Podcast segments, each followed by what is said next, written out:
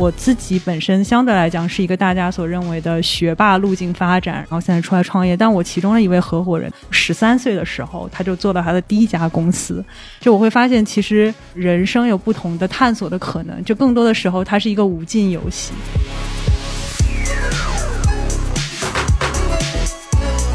我之所以创业这件事情，也跟小朋友有一定的关系。就是我们做的事情是一个持续发展的问题。如果我们这个年龄光考虑自己，其实这件事情还好。有了孩子之后，会觉得这件事情变得更重，因为我们看不到的世界或者我们面临不了的问题，他们可能会面临。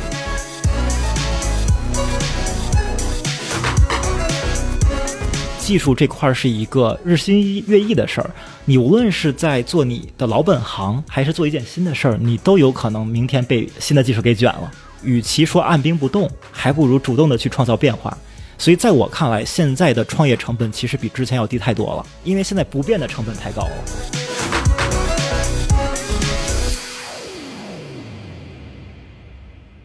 亲爱的听众朋友，大家好，欢迎收听本期的创业内幕，我是主持人 Lily。这一期节目啊，首先我要介绍一下我们的这个副主持 Neil 哈，大家都很熟悉了，就我们 GGV 纪源资本投资人。各位听众朋友们，大家好，我这一期的身份很特殊啊，我不再是投资团队的投资人了，然后我是 GV Fellows 项目的负责人，也是 Lily 姐这一期的 Co-host。嗯，因为我们两个人做这个特别的一个五四青年节专栏已经做了三年哈。对，每一年的我们五四呢，都会有一个特殊的保留项目，就是我们会邀请当届的 Fellows，然后请几位非常有代表性的同学跟大家来做一个有趣的分享。我们可以从他们身上看到非常优秀的年轻人，他们怎么思考世界、思考问题，也可以反向看到他们的痛苦和纠结哈。对，这期节目非常有趣，然后年轻的同学一定要听，老年人为了弥补代沟也一定要听啊。那我们就郑重的推出。我们今天的三位访谈嘉宾，GGV Fellows 二零二三届的三位同学。第一位呢是来自于 C Future 的联创以及 CEO 陈哲。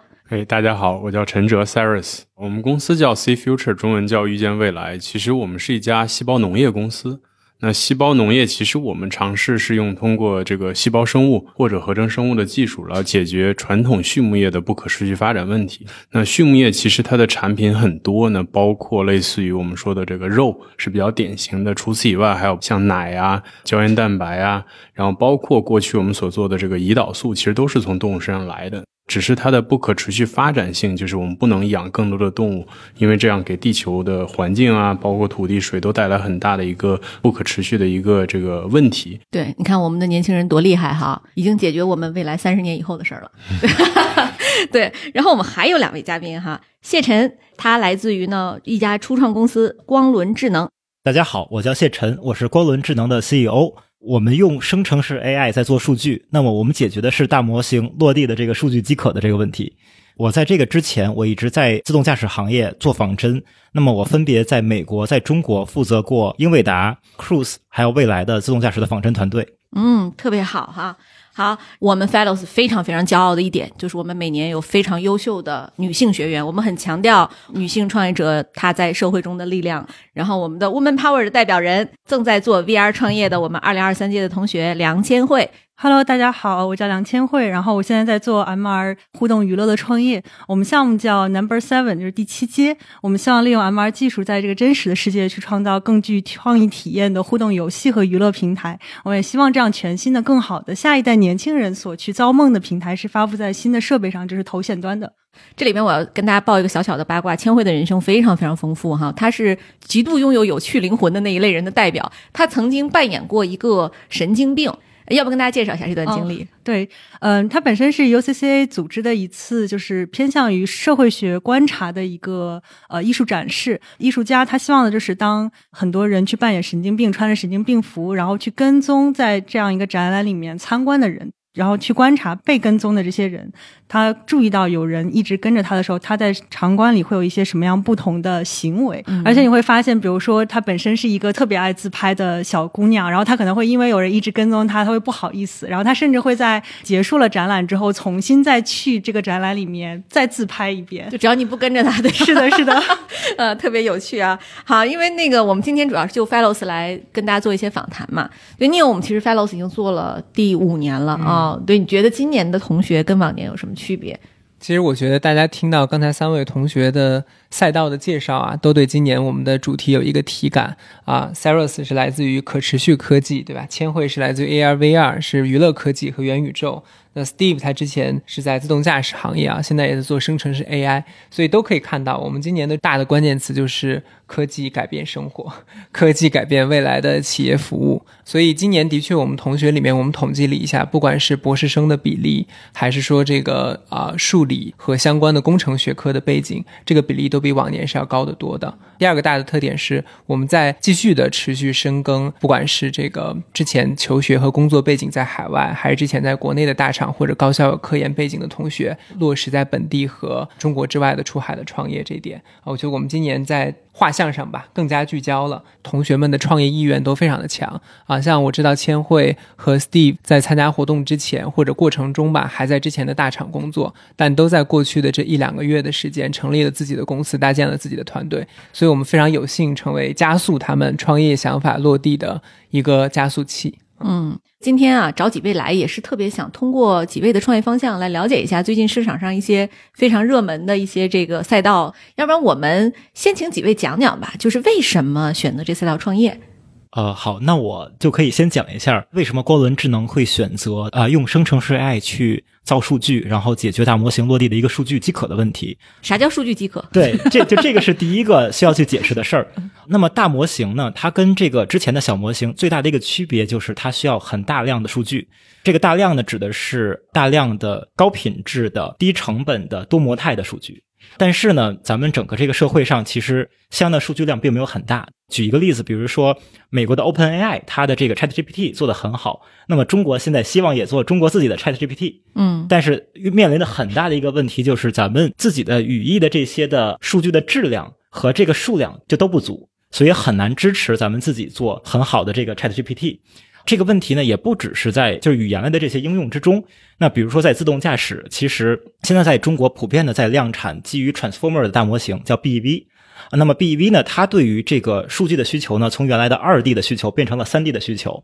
整体上呢，在这个标注的成本上有一个十倍的一个提升。啊，它的数据啊，其实是相对来说比较稀缺，就获取成本也是很高的。那对于我们来讲的话呢，我们是用生成式 AI 和仿真的一个有机的结合，去提供源源不断的高质量、低成本的数据，来帮助这个大模型在不同的行业最快速、最低成本、最高效的去落地。哎，我我知道，就是谢晨，其实你的学科背景也很有意思哈。一方面呢是这个有物理学的相关的研究经验，然后同时呢又做过像运筹、金融这样的一些高深的这个算算法的方向。那今天其实你做的这个赛道，你觉不觉得这是一个对你来讲一个非常大的挑战？我知道之前就是你也在未来做这方面嘛，对。但其实今天主要是这个赛道过热了。大家都知道，就像王慧文啊什么在内，大家都在跑，对吧？这两天好像中国莫名其妙的跑出了十几家各种 GPT 哈，几十家。对，就你觉不觉得你在这里边对你来讲，它是一个机会呢？亦或说它更多的是说你会被大公司卷的一个挑战？啊，那从我我来讲的话，其实我一直希望从这个对事物的观察中找到一个规律，并且用这个规律去进行一些的预测。比如说，我本科学的是物理，博士读的是金融，包括我后来做的自动驾驶仿真，本质上都是考验的是一个对这个世界的一个建模的能力，以及一个预测的一个能力。就我对现在目前这个情况的一个一个预测呢，就是大模型它也分不同的这个种类，直接的去做大模型这件事儿，其实竞争是极大的。嗯，它最主要不是一个算法的问题，它是一个数据、算力和工程化这三者叠加的一个问题。对吧？那么如果这三个重要元素没有获得，你很难去得到一个大模型。但是另外一方面呢，它其实对我是一个机遇啊，因为当人人都去淘金的时候，那么卖铲子的人。对吧？他真正能够赚到钱，就是我是在这个大模型的淘金热之中提供铲子的人。对，非常有意思的一个赛道。哎，那 Neil，你你们最近也看了很多跟 GPT 相关的赛道啊？就你觉得卖铲子这事儿会不会就像当年的一堆帮助 SaaS 做工具的公司一样，就它会是一个很大的机会呢？Steve 想做的事情还是介于 foundation model 的基础模型层到应用层中间的这么一个连接器哈。我理解还是帮助未来希望使用大模型的这些应用层的公司更好的去做部署它的模型，然后在数据层面让这个模型的效率更加的优化。我们的确也很看好这个方向，因为我们都说这个大模型是新时代的 iPhone 时刻，对吧？未来像当年的移动互联网一样，会诞生大量的这个基于应用层面的公司在分布在不同的垂直。实场景和赛道上。对我们的确是觉得数据是里面其中非常重要的一个部分。嗯，嗯，就是这个赛道，现在我们 GGV 也在努力的在看。嗯你觉得现在这个领域最大的挑战是什么？我觉得挑战还是竞争格局的一个不确定性，然后以及做这件事情本身，它在资金层面和在高质量人才层面的一个稀缺性。嗯啊，举几个例子，第一个是说，呃，之前美国有很多应用层的非常好的公司，像 Jasper、像 Copy 点 AI 这些帮助你去撰写营销文案的公司，但现在呢，大模型它自己逐渐的，不管是 ChatGPT 本身还是它的 plugin，就可能会颠覆掉这样的已经到一亿美金 AR 级别的应用层的公司，所以你不知道这个。大模型本身自己的一个业务的延伸性，第二是大厂也不知道，对吧？丽丽姐刚才说了，中国有二十多家大厂、中厂都发布了自己的大模型。嗯，那第二个呢，就是说大家也都知道，不管是训练模型，还是中间各种关于数据标注，其实对于人、对于高质量的芯片这些要求都很高。所以我们说大模型创业的，至少如果你要做 foundation model，你的资金的起盘量是五千万美金，对吧？所以我们觉得这件事情的确现在还众多挑战，但我们也鼓励大家积极的参与到这个浪潮里面，否则你可能就会错过这波火箭。对，哎谢晨，你们拿到五千万美金了吗？啊，我们没有。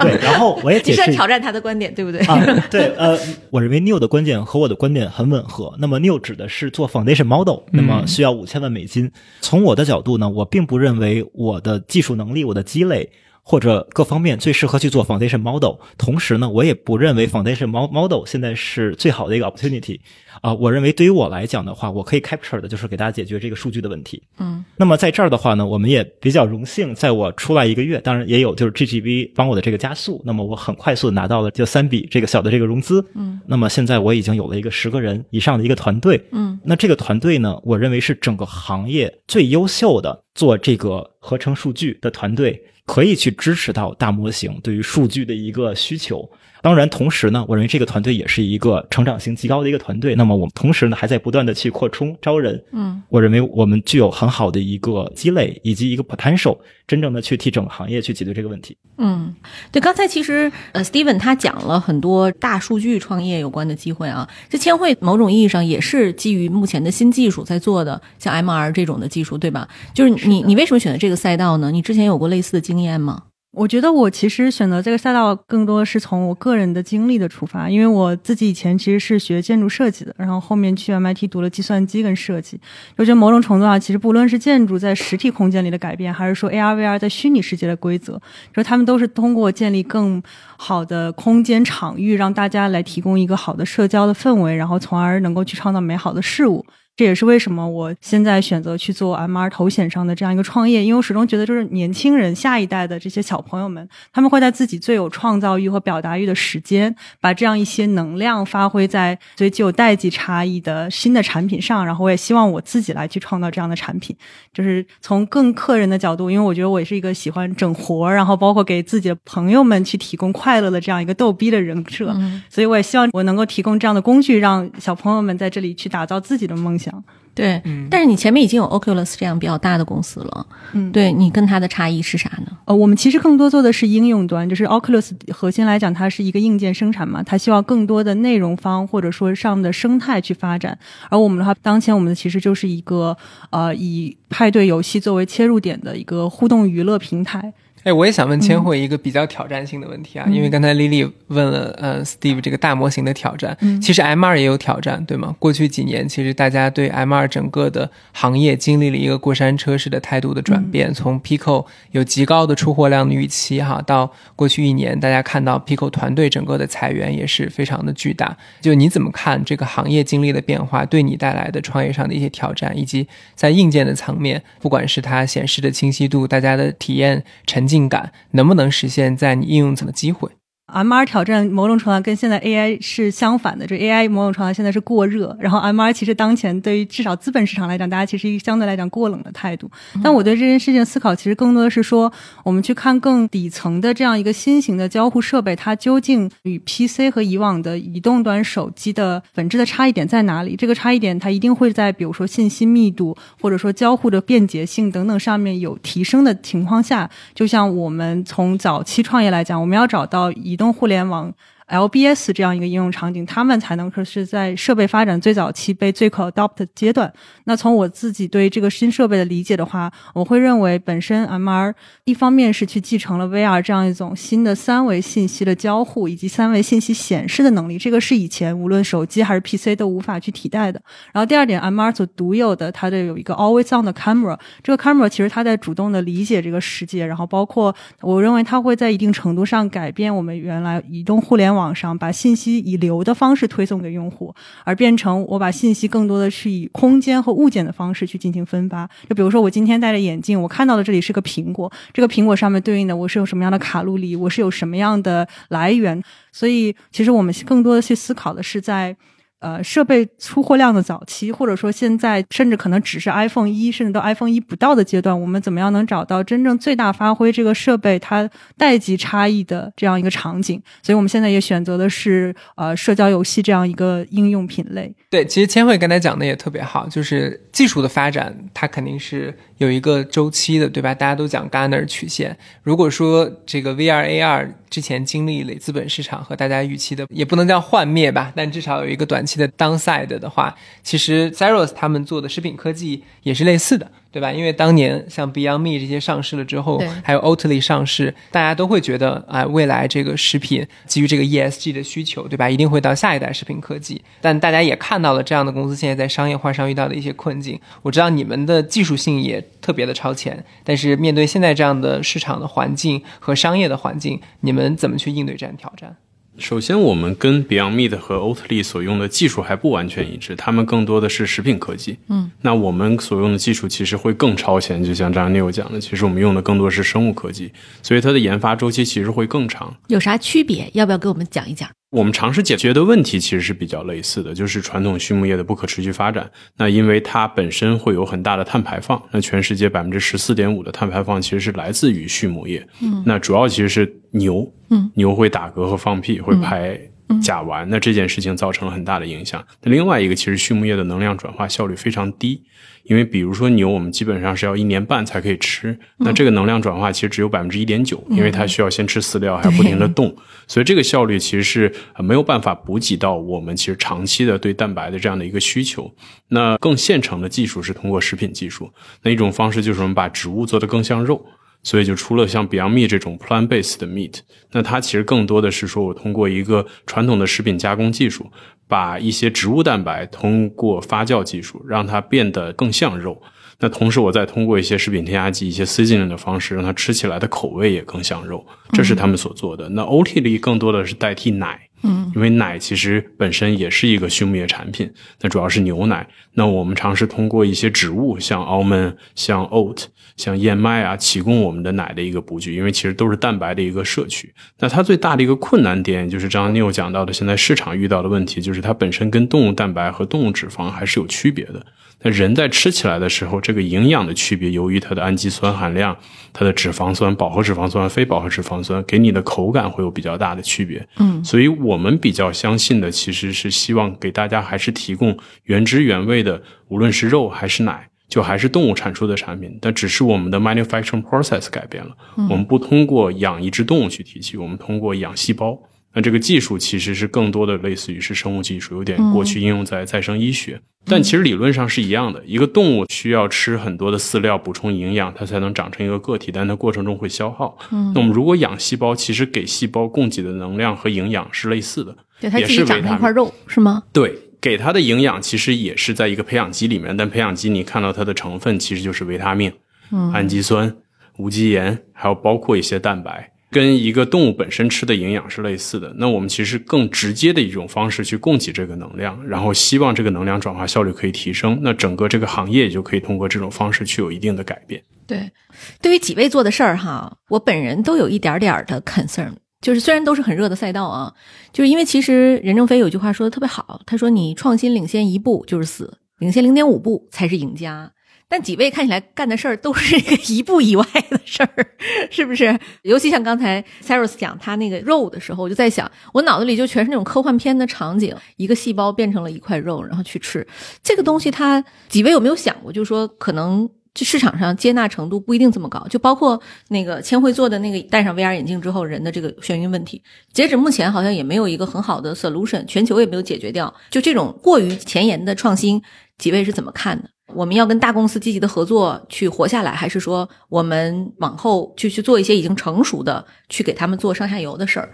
呃，我们其实是呃本身做这件事情，其实我们是有理想在这里面的，所以这是我们做这件事情的一个使命吧，就是我们觉得我们可以帮助去推进解决这个问题。那刚才丽丽姐讲的这个呃问题，就是我们确实也要考虑现实的情况。那现实的情况，我们会做的产品除了细胞培养肉以外，还有一个产品实际是胶原蛋白。是医美的那种胶原蛋白吗？对，可以应用在医美，也可以应用在医疗。哎呀，这个真的是我太想听了。来 来来，请继续。对，这个像您很关注，就说明它的接受度其实是会比较强的。就是生物技术做一个吃的，大家会有一定的抗拒性，因为你不了解这个技术。但是如果你通过生物技术做一个医美或者医疗相关的产品，大家觉得好像都是这么做出来的，接受程度就会变得高很多。所以这是第一个市场的接受度会好很多。另外一个，其实胶原蛋白会有一个比较明确的定义和监管。它是走医疗器械证的皮肤，那细胞培养肉其实它有一个更困难的监管，因为过去没有相关的技术，所以需要重新定一个监管的流程。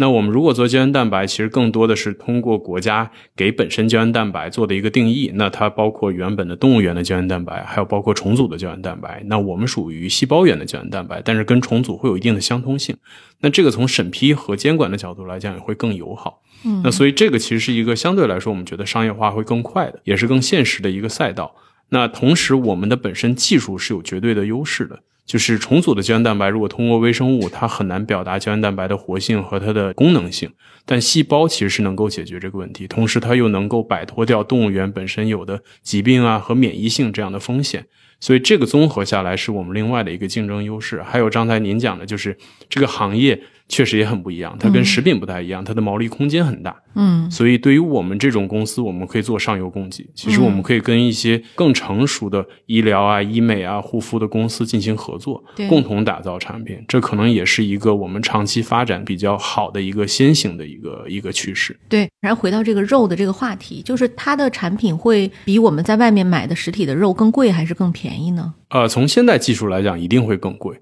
哪怕我们所说的这个植物肉，像 Beyond Meat，其实也是更贵。那像 Impossible Food，中国还进不来，因为它用了发酵的技术去模拟血红素，那它会更贵一些。同时，它有一个转基因的技术，中国监管就不批。做细胞来讲，它会更贵，因为你想，就是刚才讲的类器官的技术，那我们过去做类器官去培养细胞，它的成本还是比较高的。但成本之所以高，是因为它的培养基比较贵。过去没有这个目的或者这个意愿去降低成本，因为医药的对标不一样。嗯，就是我解决了一个医药或者一个细胞再生医学的问题，其实我可以为它专门去定价。嗯，那但是肉是不行的，因为它有一个对标产品，那这个产品有一个明确的价格。那虽然将来的肉从大趋势上来，由于供给原因，它会越来越贵，但是还不会这么快。所以我们要解决的，其实最重要的一个技术的一个突破点，其实就是成本。怎么解决成本问题，其实也是我们公司现在有的一些进展。对，哎，你还记得那个我们昨天讨论了一个消费类的项目，就是说这个项目呢，它其实有一个非常明确的对标，这个对标的产品呢，大家都知道，也都用过啊，然后价格很贵，是一个国外的品牌。对标公司的价格大概是三千多块钱一台，它大概能做到五九九，就百分之二十。那其实这个价格它才能可能在市场上打得通。但是对我们来讲呢，可能作为消费品，就是包括娱乐，它都面临到一个价格挑战。就是我觉得这个挑战路还挺长的。是，呃，所以我们本身除了刚才讲的，我们要去降低价格，希望价格其实跟传统的肉会有更大的接近性，包括胶原蛋白会有更大的接近性。另外一个，其实我们要提供一些附加值，就是我们在培养细胞的过程中，其实你可以看到最终的这个肉。它的营养成分和规着你的培养基给的营养有一定的区别，嗯，所以其实这个给了我们一个机会，就是我们可以最终给的产品它是有一定定制化的。打个比方，老人或者小孩他需要吃的肉的，糖尿病对，他还有一些特殊人群他所需要吃的肉其实是有一定营养区别的。那当我们有了这个附加值，我们其实就可以降低，譬如说高端产品的一个准入门槛。嗯，那这种某一种程度上也是一种竞争，因为由于产量的原因，我们不可能一开始就能供给大众市场 mass market，所以这也是我们觉得一个 market entry 的一个方式。对，我给你个建议，你先供小孩儿。大人特别愿意给小孩花钱。我我这前几天跟我一个朋友一起出去玩儿哈，他们家孩子跟我们家孩子一样大，都五岁了。他们家孩子带的就特别的精细，精致到什么程度呢？他们家小孩三岁之前出门，无论国内国外旅行，他们连锅都要自己带，更不要说食材。他所有的食材都是他带好有一个冷柜，然后呢托运到那个当地去。他们家里有好几个这个人要跟着他，把这个冷柜送到那个当地的，比如说酒店餐厨区，要冻起来。他们是坚决不吃外面的任何东西的，给小孩儿。所以，我我觉得这可见，就是说，对于婴幼儿家长的这个付费意愿是很高的。因为我自己也有小孩儿，所以其实可以理解这个这个需求。对对，你会给你家孩子吃这种培养基的肉吗？呃，会，我自己肯定也会吃，因为我比较相信它。尤其其实你真的了解这个技术，你会知道其实它是足够安全的。对，但你老婆会挑战你吗？说你整的奇奇怪怪的东西不要给我孩子吃。呃，不会，其实因为她也很支持我创业做这件事情，就是我们都看到了这件事情的一个可能性。呃，我之所以创业这件事情也跟小朋友有一定的关系，就是我们做的事情是一个持续发展的问题。如果我们这个年龄光考虑自己，其实这件事情还好。嗯，有了孩子之后，会觉得这件事情变得更重，因为我们看不到的世界或者我们面临不了的问题，他们可能会面临。各位听友们，欢迎收听由 GGV 纪元资本为你呈现的商业叙事节目《GGV 投资笔记》，这也是继创业内幕后 GGV 出品的第二档中文播客。我们将顶级风险投资人与优秀创业者的讲述做成声音故事。为你呈现一档耳目一新的商业播客，在这里，声音是最直接的讲述者。GGV 投资笔记，你不容错过。我们其实刚才讲到千惠，其实在做 AR 嘛。我知道千惠其实非常有意思，就是他是在美国在硅谷就创业过，然后呢回华为的时候呢又做华为 AR 产品的负责人，然后今天又自己创业。你觉得这三段经历对你来讲，每一段最大的收获是什么？然后最大的遗憾是什么？嗯。当时在硅谷创业，其实算是一个 second choice，因为我其实是一九年的时候，当时在学校 part time 的，就是加入了学校的一个 spin off 的创业团队。当时创业团队的技术是用知识图谱去帮内容做更好的分发，因为其实那个时间点已经到了移动互联网流量的中后期。我们当时本来找的一个应用场景是说，希望能够在国内帮这些中小 B 去做更好的媒体内容的生产素材。但是因为正好一九年底赶上了疫情，所以本来要回杭州落地的计划就停滞了。然后在那个时间点，一方面我希望去实际的感受一下硅谷这样子创业的氛围，然后同时也是正好疫情，大量的硅谷的这些科技人他们都跑去了夏威夷啊，或者是迈阿密啊这些地方去度假，然后导致整个硅谷的房租非常的便宜，这是导致能够有机会去到硅谷。于是我们整个团队就 relocate 到了硅谷之后，我们其实把整个的方向 pivot 到了说去做北美的这些。短视频内容创作者的工具，就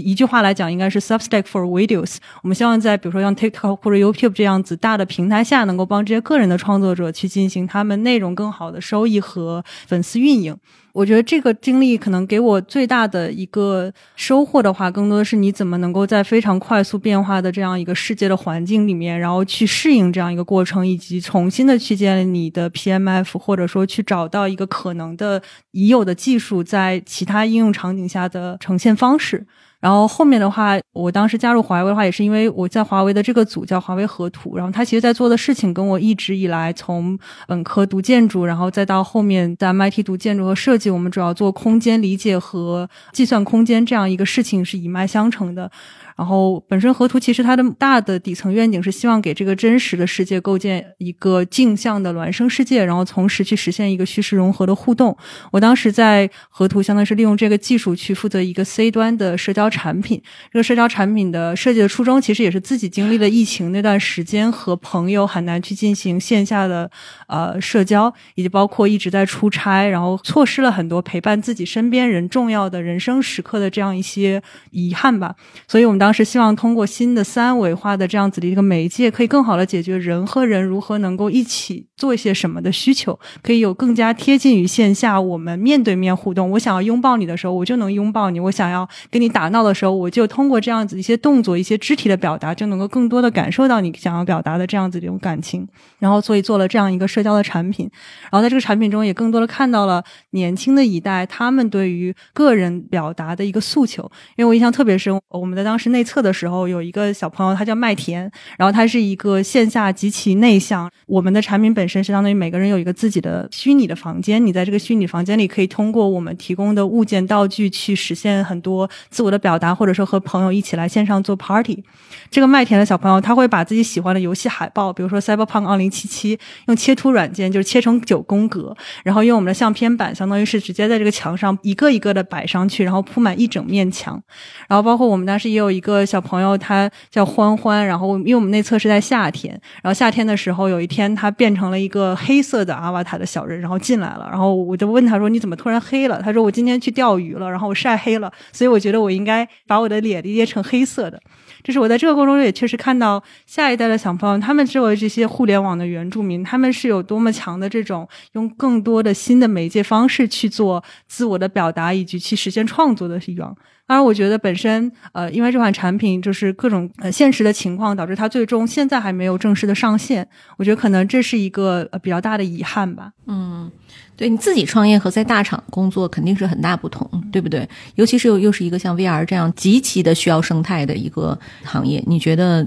会让你觉得很难吗？你有没有想过退？呃，我我经常说，我们九零后是某种程度上一部分错过了移动互联网，或者说中后期才真正参与到移动互联网时代。我反而会觉得，新的事物、新的平台，它其实是一个全新的机会。AR、VR，大家在这个领域里面如何去做更好的应用，如何能够把这样新的三维交互方式以更好的产品体验带到给用户？其实我们没有一个成熟的 know how，不管我们没有，大厂也没有。那在这个情况下，其实我觉得是更多早期开始去参与，然后自己在实践的。过程中去摸索研究的人，他反而更有机会。其实现在我们虽然自己的产品还在 demo 过程，但我们已经在上海开始组织一些线下的社群活动。这些社群活动，我们就会找一些从来没有用过 VR，或者是他们只是呃了解过 VR 技术人来去体验一些别人做的，我们希望去参考或者借鉴的产品，然后从这里面去发现他们的那些 wow moment 是什么，以及试图去提炼说什么样的交互方式、什么样的游戏设置是能够更大的去发挥这种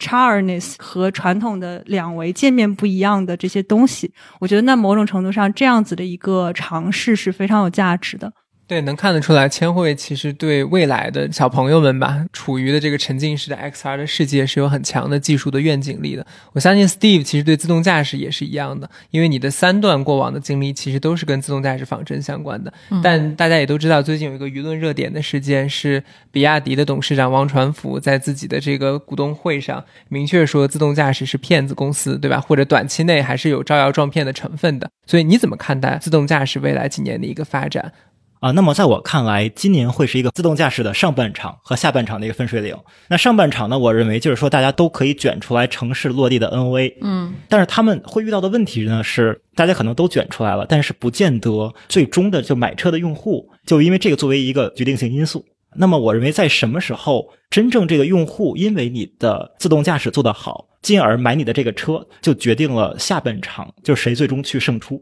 所以我认为现在是一个上半场到下半场的一个切换。那么下半场的话呢，我认为会比大家预期的时间要稍微长一些，可能会持续五年左右的这个时间。但是呢，静水流深就不代表这五年之中就不会有任何进展。相反，其实真正可以保持低成本、高速迭代的公司，最终可以去胜出。我认为这个是给我的机会。我将以数据为中心的解决方案提供给这些自动驾驶公司或者车厂，那么真正助力他们可以有一个。相对来说低成本，但是高效的迭代数据的方案。嗯，哎，Neil，我们今天假如说就是一个 demo day，让你手里有一千万可以投，这三家公司你投谁？送命题，我知道。各得三分之一，这个答案不能被接受，不行，不行，嗯。不要看我，你一定要回答。对，有些行业我没那么懂啊。我觉得我们 GGV 最好的投资的策略就是在于说，懂的人投懂的行业，对吧？所以说，你看楼超可持续科技、娱乐科技投的就很好，因为他是真正的玩家。对于创业者来说，他们要讲人事匹配，投资人也有人事匹配嘛，是吧？嗯，这三个赛道正好不是我的赛道，那我就交给其他同事吧。满分回答，对呀，端水住啊。那个，如果是我的话。我个人因为我不玩游戏，我体感没有那么强，然后我又不是技术人，所以对于就是谢晨今天在做的这个事儿，我知道他很酷，但我没有办法判断。但是我对于细胞肉或者叫细胞农业，我非常有兴趣。可能从更高维度看，这是一个文明的问题，对吗？就是说，我们其实未来对于生态的友好度，人类是越来越友好的，我们愿意帮助这些被人类挤占了资源的动物。那未来我们也希望说，不要去宰杀牛，不要去吃它的牛肉，呃，是一个非常美好的愿景。我觉得三位的回答都围绕着一个问题：技术落地的问题，以及技术在当下这个周期里面它的一些商业化的挑战，对吧？我觉得其实听众朋友们里面，如果有一些想要创业的同学们哈，尤其是你是技术背景的，我觉得你也需要在现在这个时间段创业之前回答自己三个问题。第一个就是说，你所拥有的这项技术。它如何给你的企业客户或者 C 端的用户以真实价值？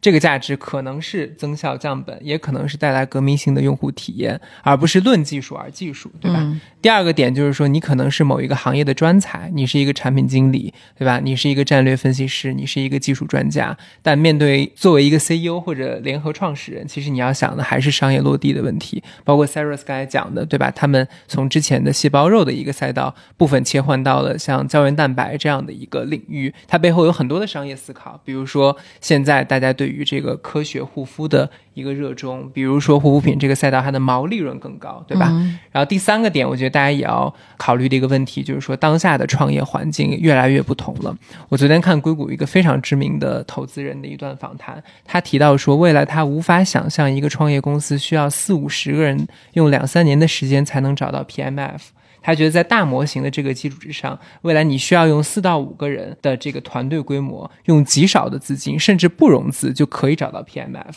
那对于 VC 来说，我们也越来越看重你的资金使用效率和运营效率。所以我觉得现在这些同学们，他当然因为你们的背景可能能拿到第一轮、第二轮的融资，但即使是这样，我觉得你们也要科学的用好钱，甚至在自己现金流为正的情况之下再考虑融资的事情。这样投资人其实也会对你们的生意更感兴趣，因为它是内生性更健康的。对，你知道，就是技术的变化很可能就是有些创业公司什么也没做错，就是技术迭代太快，把它给直接就淹没了。我也想请几位这个开开脑洞哈，觉得自己的行业会在两年之内被技术替代吗？或者即使没有技术替代，你所在的技术路线会不会有质的变化和切换，以至于你的赛道就被颠覆掉了？对我们做的行业其实是比较科技，其实是更远的一个。所以我们做的事情其实更长期，我们反而是那种可能尝试去取代更接近于商业化的一些技术路径，这是我们本身走的一条路。其实也是为什么周期会比较长，研发的周期会变得更困难。那我个人的理解就是，当你一个需要两到三年或者三到五年，这个技术可能会完全被颠覆的时候，那你至少现在看的时候，这个技术已经出现了。只是它还非常雏形。打比方，你说核聚变这种东西，它其实已经出现，只是它还不太现实，能够商业化。嗯，那从我们这个领域里面，其实看起来之后，植物肉或者这个发酵 （fermentation） 都是离商业化更近一点的，它成本能够更容易下探一点，但是它都有一个天然的缺失，就是它提供的终端产品是不足够好的，而且这个是比较难去逾越的。所以我们尝试动物细胞去做这个技术，就是我们更相信这个技术其实是虽然短期内更难，但是它最终的效益其实才是最好的，它的优势才是最强的。这可能是我们核心技术的支撑吧。结论就是你并不担心，对不对？对，嗯。我觉得，其实从我自己的行业来讲，我现在更多考虑是我怎么更好的去利用 AI 大模型去降低我的生产成本。因为，比如说，对于一些传统成熟的游戏公司来讲，它其实已经有一套非常完整的游戏生产的工具链。那对于某些单点的效能提升，比如说我在原画或者我在动作捕捉等等单点的效能提升，它可能很难去 adopt 新的工具，只是在单点上做一个优化。但对于像我们这样 day one 出来的公司，我们其实没有任何已有的工具链上的包袱啊。其实从第一天我就可以去拥抱现在所有的 AI GC，包括我们自己现在第一款游戏的美术设定，我就是用 Mid Journey 画的，而且很快的拉齐了大家对于我们未来的这样一个产品的图像化的想象。可能要比我以前去跟原画设计找很多很多的参考图去沟通要快的更多，因为某种程度上我是更清楚说我我脑海中想象它是一种什么样的画面一种场景的。然后第二点的话，其实我也一直在想，就是某种程度上之前的元宇宙的泡沫其实很大程度上是因为你缺少了足够多的人和人的互动，而这个也是我们今天面临，就是头显端本身它是设备早期，可能 globally 就只有两千多万的活跃用户，因为我们自己是在做派对游戏，就是它是一个 PVP 的游戏，那这种情况下，是不是所有的玩家都一定是真人，还是说我可以通过更加智能的 agent 在里面去同样给玩家提供到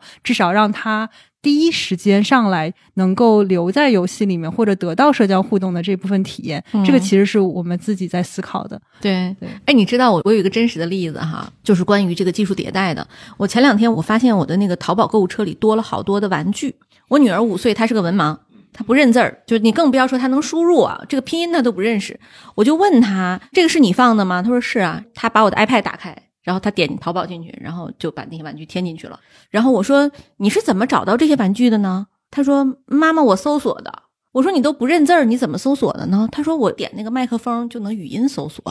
你知道这件事儿对我是非常大的冲击，因为我们这一代人，我比你们还还要再往前大个十岁哈，至少我这一代是在字典上长大的，你们这一代可能是在这个数字字典上长大的。然后到我女儿这一代，字典都不需要了，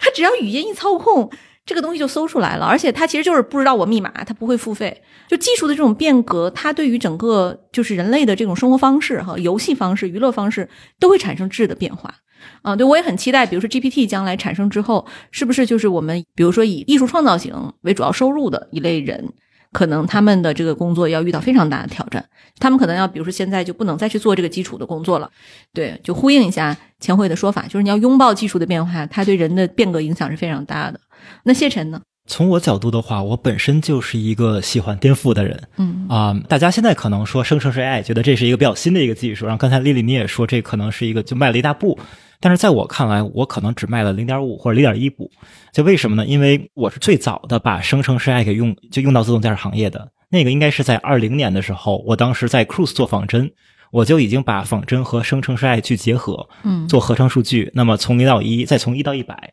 啊，最后 Cruise 有百分之五十以上的数据都是合成数据，都是基于生成式 AI 和仿真的一个结合去提供的。对于我来讲的话，我已经比较适应了去自我去颠覆，因为我认为技术的发展太快了，与其说去拥抱技术，我觉得倒不如去开放的去自我颠覆。当然，第二呢，我认为就是说需要很棒的一个团队，这个团队是一个极其学习型、极其开放的一个文化。因为我有带领团队经验，那么我的这个核心团队足够的优秀，他们足够 open minded。嗯，我想请问几位一个通用型的问题啊，就是说几位在创业之后，真正踏上这条路之后，有哪些是你之前完全没有想到的？可以分享一些故事。嗯。我创业最没有想到就是上海会疫情封城，因为我出来创业的时候是去年的二零二二年的三月份，然后出来创业还没有见多少投资人，结果上海就封城了。我连公司注册都是二二年五月份，其实上海还没有解封，嗯。还是找人帮忙去进行了一个呃电子网上注册，否则其实我很多东西都没有办法做，嗯，因为连个公司的主体都没有。招人都招不了。对，招人都招不了，连招聘网站其实我都没有办法登记，因为它对需要上传营业执照。对所以其实这个是遇到了很多的困难，然后又经历了疫情之后全球整个大经济形势的一个突变。嗯，大萧条，要要来了。就是对，基本上大家都可以看到，这个其实已经跟我上一次毕业工作就是零八年、一二年那个时候，其实已经差不多的一个方向了，只是开始的原因不太一样。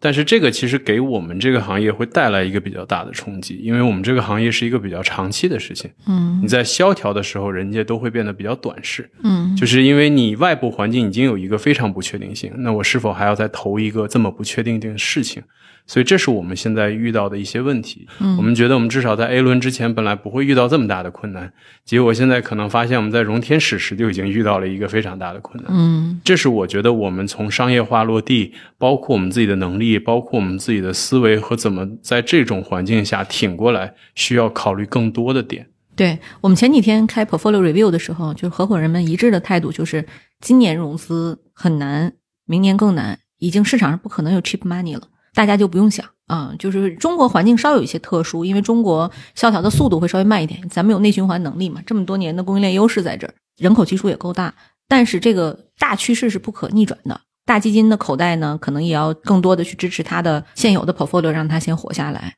对市场情况确实是一个很大的挑战哈。好，那二位呢？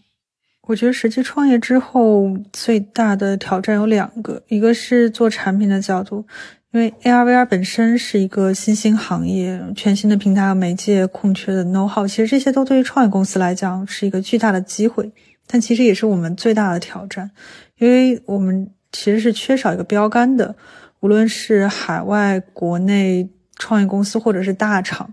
我们可能没有办法去找到一个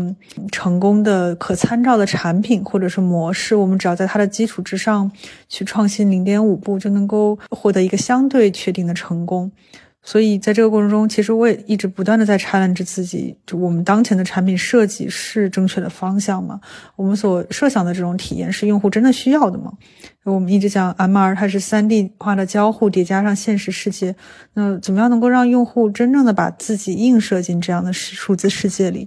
我有没有理解到我们核心的用户他们真正的需求和他们实际在这样数字世界里去进行社交互动的内核？比如说，我们当前头显端其实最核心的用户都是一些呃十多岁的中小学生们，这个是要真的自己抛弃掉所有的假设和自以为是，去感受他们在这里面的需求和他们希望得到的体验的。然后第二点可能更多的是角色上的转换。大家都说 founder 是找人、找钱、找方向，可能之前作为产品负责人，更多的是方向上我要去做好的功能，确保好的体验。但其实从找人的层面，我现在越来深的理解到，怎么样能够去把价值外化，让更多你的思考可感知，也是一个非常重要的事情。因为我们本身是一个新领域的创业，我们团队也是横跨游戏、影视、时尚、消费电子等，这本身是我自己坚持的。我觉得在 AR VR 这样新兴的行业，它一定需要多元化团队，艺术和技术缺一不可。但同时，也因为大家来自于不同的话语背景，在很多事情上，我需要真正给团队去传达一个充满想象且具有号召力的图景。嗯，这个事情是我之前所欠缺，然后再努力补足的。嗯，就 leadership 的变化，是的，是的。对，谢晨呢？给我最大的，我觉得感觉不一样的地点就是，就我现在认为创业没有之前想那么难。嗯，对，因为最好凡尔赛呀。呃，这不是凡尔赛啊，因为我就我觉得很多的事情，当你在规划它的时候，你其实是最紧张的。嗯，你没有开干，你是最紧张的。但一旦你迈出了第一步，然后你持续的跑起来，你会发现你越来越进入这个状态。啊，这个状态可能是比较痛的一个状态，但这个状态也是很快乐的一个状态。啊，我还记得，就当时参加这个活动的时候，就当时还没有出来，对吧？所以当时其实还是在 struggle 之中。那当时我其实很担心的一点就是啊，我把我太太就我我们一起回国，先加入一个很棒的一个大厂。那我又决定出来做一件不确定性很强的事儿，那会不会把我们家给带到坑里头去？嗯，对吧？所以是很现实的这些想法，确实当时有点小紧张。但是，一旦真正的开始去准备，开始往前去跑起来，就会有更多志同道合的小伙伴愿意来加入进来。对，所以这个是一个很棒的一个正向的一个过程。包括其实我们投资人的话，其实我们有一些个人投资人朋友，那这些都是行业里头的大佬，对我们在做的事儿很认可，也对我们的 passion 很认可啊，所以也来投资我们。从这个角度来讲，我觉得状态比我之前预想要好。进入了创业的心流，对吧？对，就是现在没根本就没有时间去考虑那些焦虑了，就没有必要全对全力以赴的去做项目，对吧？对。然后，因为我认为，就是说，刚才咱们也提到了，技术这块是一个日新月异的事儿。你无论是在做你的老本行，还是做一件新的事儿，你都有可能明天被新的技术给卷了。嗯。那与其说按兵不动，还不如主动的去创造变化。所以，在我看来，现在的创业成本其实比之前要低太多了，嗯，对吧？因为现在不变的成本太高了。哎呀，真的特别有意思哈，这个观点。金句啊，今天的金句。各位亲爱的小伙伴，你知道吗？除了创业内幕之外，我们还出品了一档英文播客《Evolving for the Next Billion》，由 GGV 纪元资本的管理合伙人童世豪和市场经理 Rita 杨主持。如果你对东南亚、印度、美国等海外市场感兴趣，欢迎收听来自当地头部创业公司 GVC 的声音。收听及订阅，您可以在我们节目顶端找到 GGV 的小馆，点击进入就能看到我们出品的这档节目了。欢迎喜欢收听英文播客的小伙伴点击订阅哟。正好我我也想请教一下，其实大家都说 CEO 就是找人、找钱、找方向，对吧？我们其实刚才聊了蛮多找钱、找方向的事情，不管是你们自己的商业模式，还是融资环境的变化，其实找人也是一个有意思的话题。当然，各位之前也简单提到过哈，我们都知道去年大厂裁员的很厉害。问身边的一些朋友，有人说这个很多很牛的互联网公司的工程师，可能去年年底就被裁撤了，那现在都还飘着在找工作。你们有没有感受到劳动力市场的一个变化？今年的用工成本高了吗？然后创业公司怎么去跟这些其他的大厂去竞争？这里边其实有几个 solution。今年我就不扩张，就现有这帮哥们儿先玩，拿到钱再说，这是一种啊。就人太贵了。第二就是说。我们这行业可能恰好人还人才还下降了，大厂出了很多人，对吧？大家是哪种体感？我觉得贵和便宜倒不是一个最关键的，嗯，就是好的人之前是很难出来创业的，对，因为大厂对他们的吸引力太强了，对吧？嗯比如说我在我的这个前司啊、那么他是很重视人才的一个地方，那对于人的支持，对于薪资都是极其的照顾到。那在这种情况下，其实普遍的人他其实很难出来，对吧？但是另外一方面呢，我觉得现在确实技术的日新月异，OpenAI 的颠覆，一下把这个 AI 分成了 AI 二点零和 AI 一点零。只要是继续现在的老路，那你就是传统的 AI 了，你就不是新的 AI。这个就让我回想到了当时我刚进入自动驾驶，在那个时候刚做了那么一两年 deep learning 的人，可能比在 ML 这个行业做了五年、十年的人薪资还要多得多得多。所以一样的道理，现在很多在 AI 行业可能已经做到 director、VP，或者是比方说 P 十这样量级的人，如果说你还是坚持在你的这个岗位上再多做那么五年的时间，嗯但是另外一边有个小孩儿，对吧？他可能是就是很优秀的学校的本硕博，然后做生成式 AI，做大模型，做两年的时间，很有可能他所积累的这个能力已经比这个专家要强太多了。在新的这个市场上，所以我认为现在最有意思的事儿就是，无论是便宜还是贵，大家都愿意出来看了。就这个是一个就很棒的一个机会。嗯，还是回到你那句话，不变是最大的成本。对，对，你知道刚才谢晨讲的时候，我就在看我的心率，我心率明显上去了，现在九十多了，就是 就是被他给给卷了，你知道吗？因为我一焦虑的时候，我心率就就会非常明显的变化。然后刚才你说。一个大厂的 P 十啊，不如一个两年的，对我现在就觉得我这工作随时被替代了。对，你还需要招人吗？我我现在这咱俩一起创 业吧，绝对的绝对的对，但是其实是这个谢晨分享的是一个现实，就是因为技术的这个变革太快了，任何人都不可能说我在最前沿永远站着。大厂呢，可能游戏公司又大。可能它这里边会有很多非常冗繁的老的员工的这个问题，然后呢，同时新人呢跳脱也是没有办法避免。我觉得你说这个特别有道理，嗯，就是大厂的这种高 P 越来越多的都在往出走，利用自己的资源和人脉，再搭一块自留地，聘请这些最优秀的人去在前沿继续跑。对，嗯，那其他二位关于人才还有什么 input 吗？我的两个感受吧，第一个就是持续几年的一个趋势，就是海外的人才更愿意回到国内，嗯然后大的外部环境的变化之后，其实并没有影响这件事情。那有些人当然想走，但是还是有很多人想要回来。那包括刚才讲的大厂，因为我过去都是在大厂工作，大家可以看到大厂的优势，当然也可以看到大厂它可能会给你的一些局限。嗯那包括我们现在在招的很多是技术型人才，那技术型人才有很多是过去做医药的，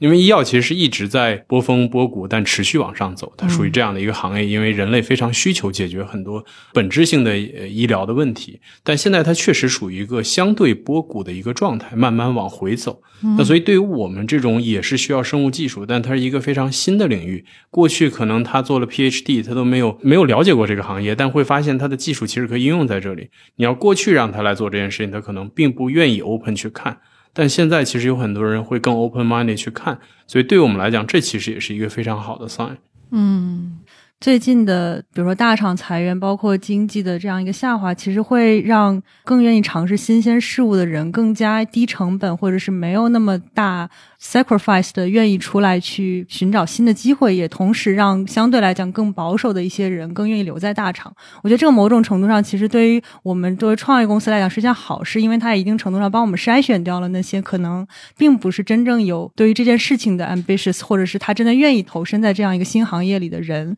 如果说本身他就是一个相对来讲保守，希望去寻求一定稳定工作回报的，这是第一点。然后第二点就是，我觉得可能也是我自己体感，因为我们涉及到大量的研发，其实更多的是偏向于游戏开发，比如说像 Unity 这样子的开发人员，这样的人员以前最优质的人肯定是在最头部的那些游戏公司的非常赚钱的成熟项目上的，而市面上面散落的很多相关的研发人员，其实本身就是会花费我们大量的时间去把里面的好的人挑。出来，但因为有了现在的这些大模型，我会发现其实更多，比如说原来他做互联网开发的，比如说他是安卓开发、做 iOS 开发，或者是做后端开发的，他们更愿意说不限语言的去尝试一些新的语言，因为某种程度上编程或者学习一个新语言的成本降低了，他需要保留的是怎么把自己的这种逻辑思维依然的去应用到一个新的领域上，所以我觉得这个某种程度上对我们来讲是一个好的事情。嗯，对，总的来讲，大家还是很乐观的哈，在人才问题上。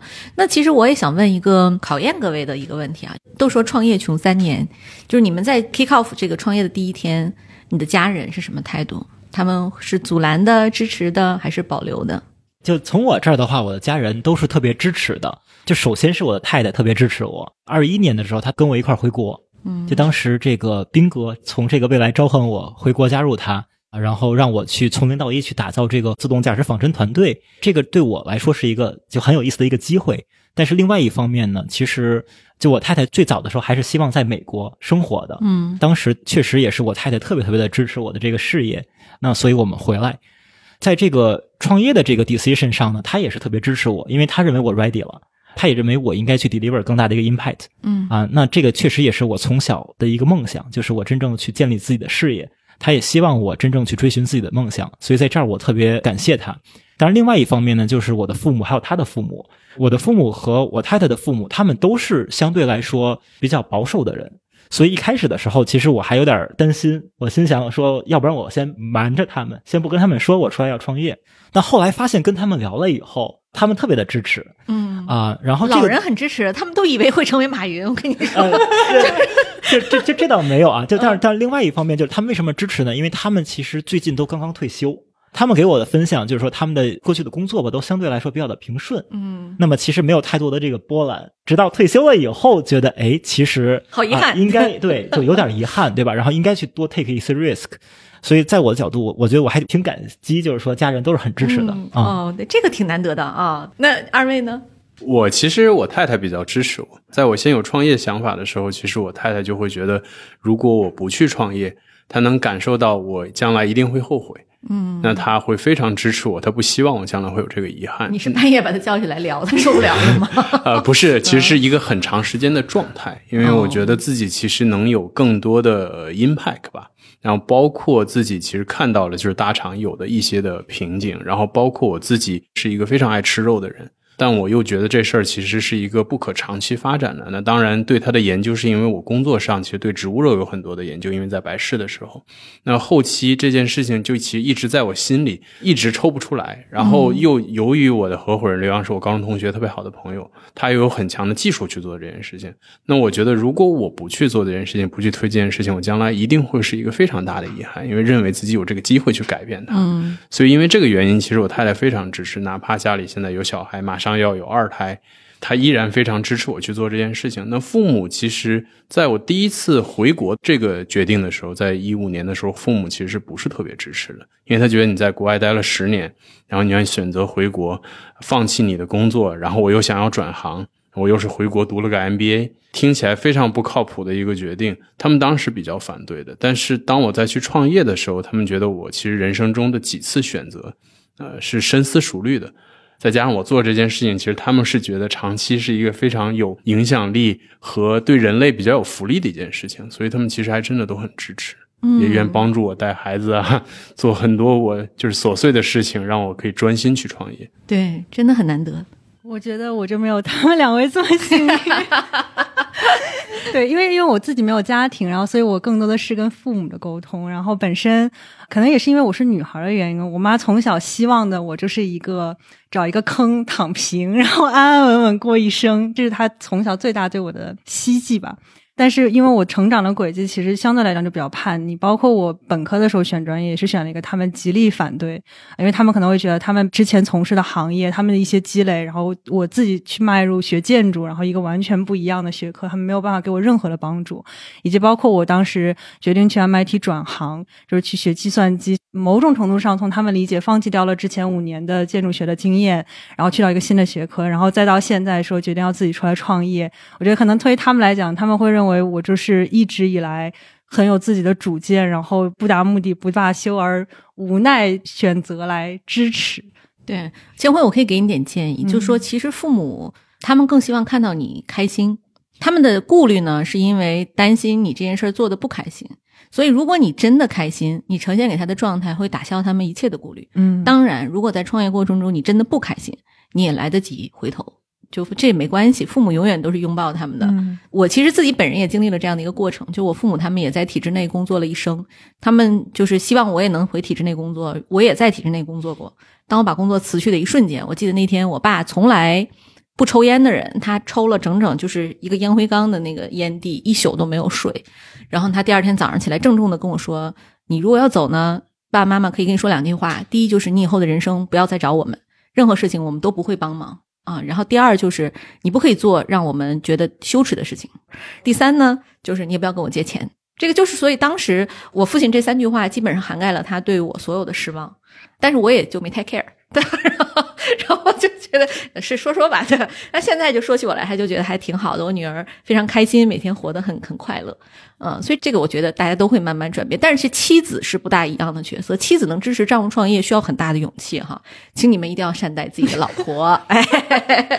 对，包括你有在内，几位都是学霸。那我其实想问一个问题，就是说，今天因为我们有很多听友，他们都有自己的小孩，请你们给出一条就是在学霸路上的教育孩子的经验和自己的一些 lessons。我刚才瞬间五秒钟之内就想到了两点哈，虽然我没有小孩，没有成家，但我我还是挺希望分享的。我觉得是我父母在我教育过程中给我很大支持的两点哈。第一点，其实 echo 像我们刚才讨论的所有关于这个 AI 对于人替代的这件事情，我一直都不觉得学习是一种结果，我觉得学习是一种能力。所以我比较担心的就是说，当有了 AI ChatGPT 了之后，其实大家未来在求知的这个过程中所做的努力是非常少的，嗯对吧？啊，当然我不是一个技术悲观主义者哈，就是搜索引擎其实也可以替代很多求知的过程，但你还是可以看到很多真正做学术的人，他们获得一个真理过程中要付出哪些挑战，对吧？我不相信在一个非常通用化的一个知识库里面就可以 easy 的得到这些东西，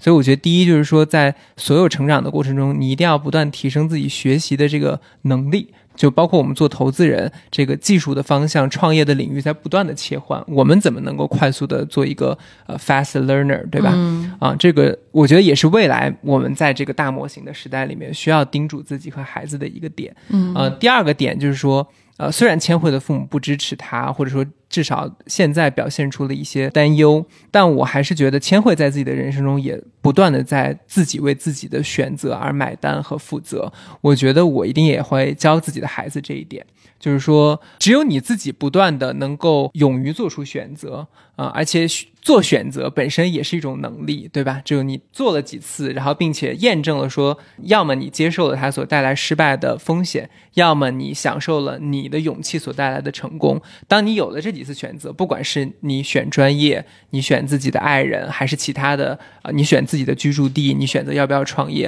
啊我觉得孩子一定得有这个独立做判断的能力。这样的话，父母才在自己撒手人寰了之后，对吧？不会有任何的顾虑。嗯，非常非常好的建议。嗯，其他几位学霸，嗯，我特别希望，就是如果说我的小孩将来的话，真正有挫折，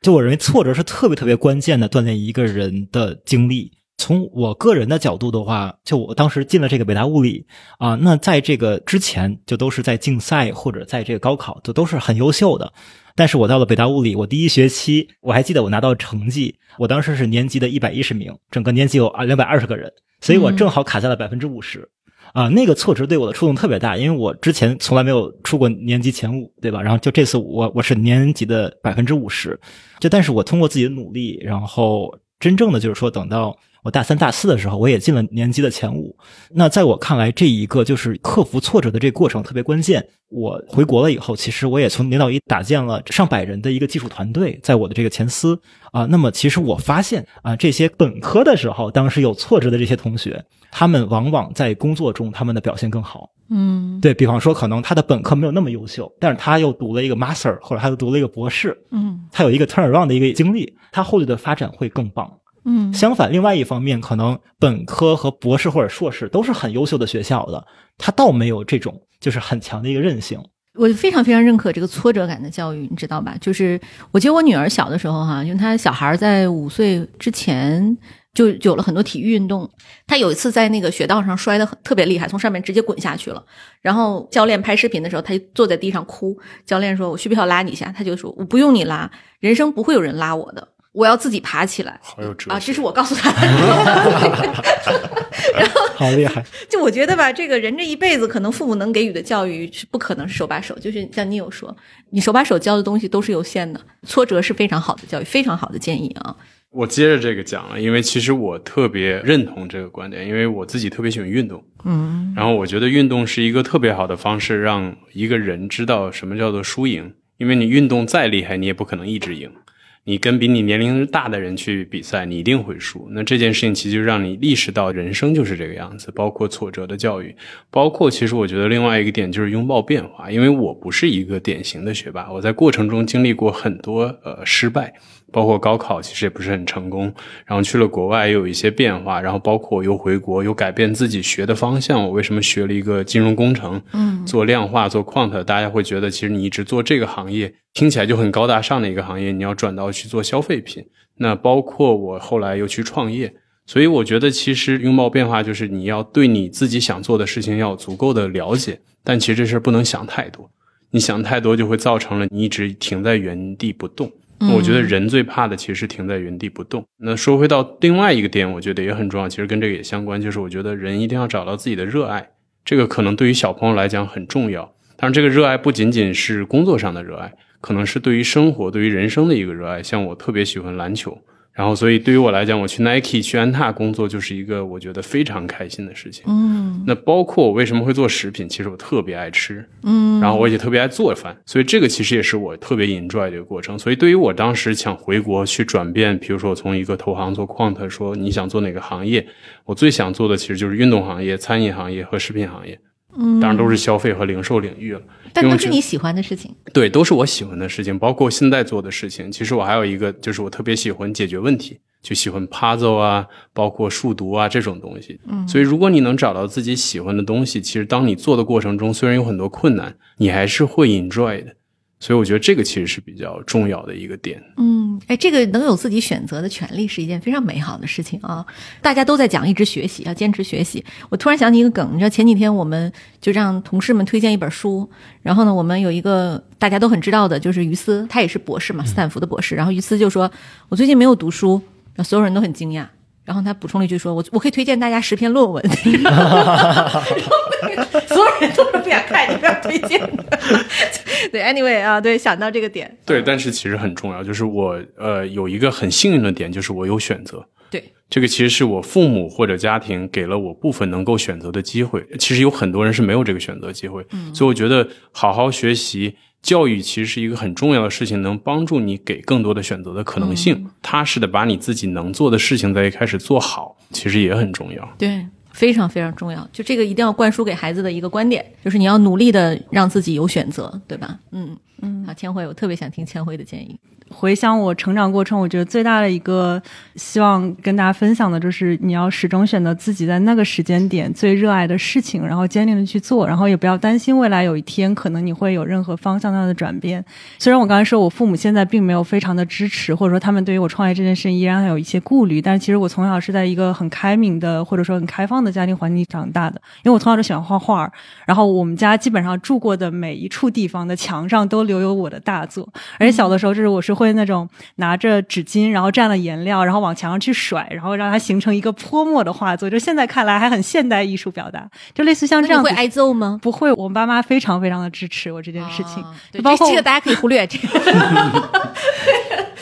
对，就包括我们家的玻璃门上面，我也会画上东西。就是我觉得可能也是因为这样一个原因，喜欢画画。我当时坚定的觉得我要去学建筑设计。对，我觉得这是第一点。然后第二点的话，就是应该说是从去美国，包括回国开始创业这段时间，一直在思考，就是我觉得人生其实有非常多评价的维度，就是不要去试图找到一个好的或者说真正最优的人生选择。这个其实最大一个触动，是因为我现在的合伙人，就是我自己本身相对来讲是一个大家所认为的学霸路径发展，然后一直是还不错的学校，然后去了一个还不错的公司，然后现在出来创业。但我其中的一位合伙人，他从初中十三岁的时候，他就做了他的第一家公司，和我非常非常不一样的创业路径。然后他其实到现在为止已经有二十年的创业经历，然后他做过了两家截然不同行业的，一个是公关公司，一个是电影制片的创业经历。就我会发现，其实某种程度上，人生有不同的探索的可能。就更多的时候，它是一个无尽游戏。嗯，对。哎呀，太酷了！我很想认识你这个合伙人。好呀，下次我一定介绍你认识一下。对，真的很酷啊。对，反正嗯，这一期节目啊，就是真的，我觉得我每年录的时候，我都特别的有期待。最后这个问题是我极具私心的问题，我在育儿上也有很多焦虑哈。就呼应刚才我那个故事，就是我那个故事里，就是最后我还是给我女儿买了放到购物车里的两个玩具。我今天出差在上海啊，她昨天早上就问我，她说：“妈妈，那个玩具到了吗？”我说：“还没有到。”她说。底下有好多快递，但是都是那个京东的，京东就是带小狗的那个。我说啊，对。他说，哎呀，京东还是快呀，京东的物流 可以次日达，淘宝物流不行。然后紧接着他又补充一句，他说，但是淘宝的货多。就是这句话说完之后，我跟他爸就一直在笑。可是我后来笑完，我就觉得我们永远不要低估孩子对世界的认知。